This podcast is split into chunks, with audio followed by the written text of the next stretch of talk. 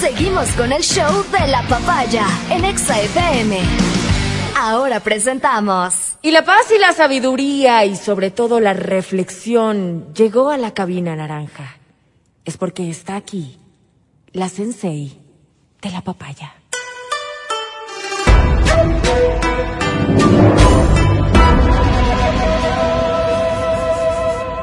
Ella es Verónica Rosero.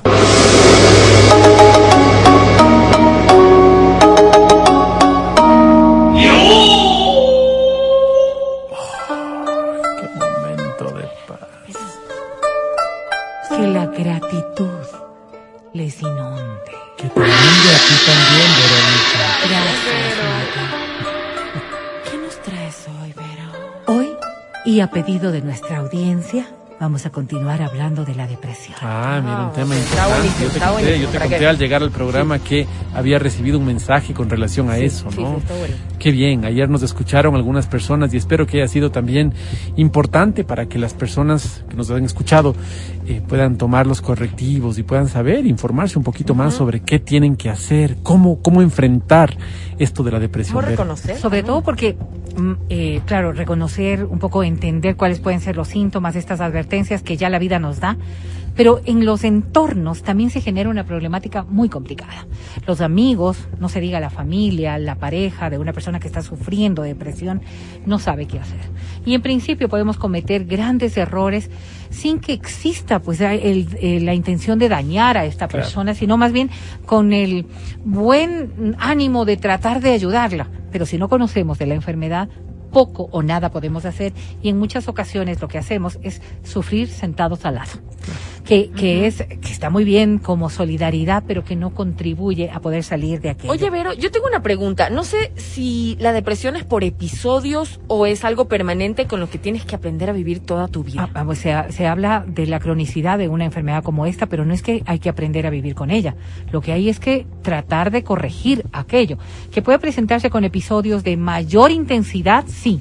Pero una persona que ya está pasando por un proceso y que ha sido calificada como una persona depresiva, pues estará permanentemente en todas sus actitudes y en todas sus, en todas sus funciones. El tema es que sí habrá episodios, habrá temporalidades en donde las crisis son mucho más fuertes. Habrán otras épocas en donde podrán controlar de mejor manera eh, estas consecuencias tan negativas que pueden estar viendo. Pero, ¿qué hacer, decía yo, desde el otro ángulo? Es decir, tú tienes a alguien que está sufriendo de depresión cerca. Lo primero es hablar del tema. Hablar y saber escuchar, lo que no significa que le vas a guiar, a corregir o, o a dar estos mensajes que normalmente los damos, ¿no? Y que a veces Motivacionales, sí. porque no ayudan, pues Claro. en ese momento no es, no te está pidiendo realmente que le digas algo que él sabe. Claro. Porque una persona que está sufriendo de depresión en la mayoría de los casos sabe, sabe que, que ha puesto de parte, sabe que le ha dado intención a las cosas, sabe que no debería ver así, de pero no depende, exactamente. Entonces, quizás la otra persona lo que tiene es sobre todo que eh, denotar la preocupación que tiene sobre la condición de la persona depresiva. O sea, yo te amo, yo te adoro, tú eres mi vida y por eso me preocupo pero aquí estoy. Y aquí estoy para que tú puedas entender. Entonces, la segunda cosa es explicarle que esto es una enfermedad, que no es una condición que tú quieras. Cuando te da diabetes, cuando te da hipertensión, cuando tú tienes un problema gástrico, cuando tienes un problema de proctólogo, cuando tienes un, qué sé yo, te- un problema de tus rodillas, no es que te dice la otra persona, ¿no es cierto? Pero ponle ganas, pues, o sea, Claro, si claro, te claro. está doliendo, levántate nomás, ponle ganas. No, o sea, lo que te dice es, ve al médico. Por supuesto. Que te hagamos un examen, Por supuesto. ¿verdad? Por ahí parte. Ve- Va a decir, no, pues no, sí. no tiene que ser de otra forma. Eh, Sin un análisis, ¿cómo podemos ayudarte? O sea, todas las cosas que nosotros deducimos con una enfermedad de carácter físico es exactamente lo que tenemos que hacer con una persona que está atravesando por un proceso de depresión. Entonces, escuchar, sí, hablar del tema, eh, hacerle entender que esto es una enfermedad y que requiere qué? Un médico que requiere un profesional, que no es una cosa que con agua de remedio puedo curarme.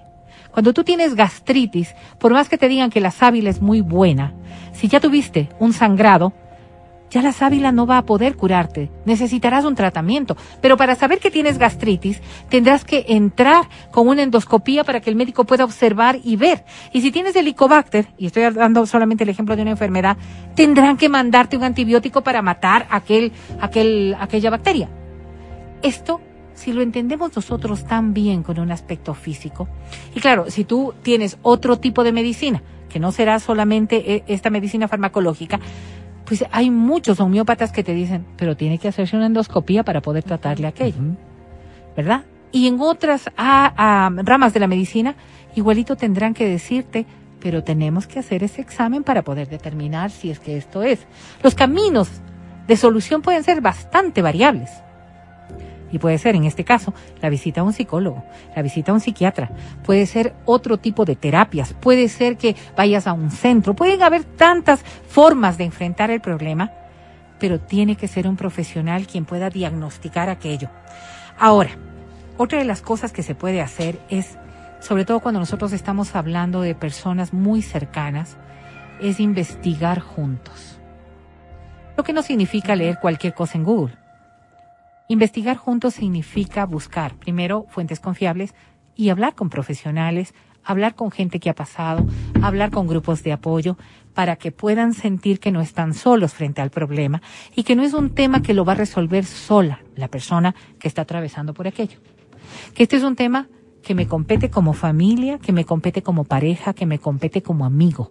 Aquí estoy para ayudarte, para respaldarte o simplemente para estar al lado tuyo. En muchos casos la depresión suele ser tan fuerte que lo primero que quieren evitar es que sean juzgados como depresivos. Claro. Y ese juzgamiento viene precisamente por la carga de culpa que le hemos puesto en la enfermedad. Porque una de las cosas que normalmente se señala, y estoy en el aspecto social, es, pero ¿cómo no va a echarle ganas? Claro. Pero ¿cómo no va a ser fuerte si hay personas que sufren peores cosas? Comentarios como estos, que no le has dicho tú personalmente, pero que se escuchan en una sociedad como la que vivimos, hace que cuando una persona sufra de depresión tenga también una fuerte carga de culpabilidad. Porque teniendo tanto por qué vivir, no soy capaz de, de poderlo, de poder admirar aquello o de poder superar esto que estoy sintiendo. Oye, pero te preguntan aquí, ¿qué sí se le debe se debería decir a una persona que, está con depresión? ¿Qué pues tipo de, frases sí le sirven escuchar? La, primera cosa es hablar con frontalidad, Álvaro. Es decir, entender que es una enfermedad. No es acusarte, no es decirte. Y siendo una enfermedad, sí hay que llevarle a un punto en el que a veces resulta ser muy conflictivo. A nadie le gusta saber que está enfermo. A nadie le gusta saber aceptarlo, que Aceptarlo es la parte más labrada. Y ahí sí, la familia, el entorno, la pareja o los amigos, lo primero es establecer que se trata de una enfermedad. Una vez que establecido que es una enfermedad, el apoyo que tienes conmigo.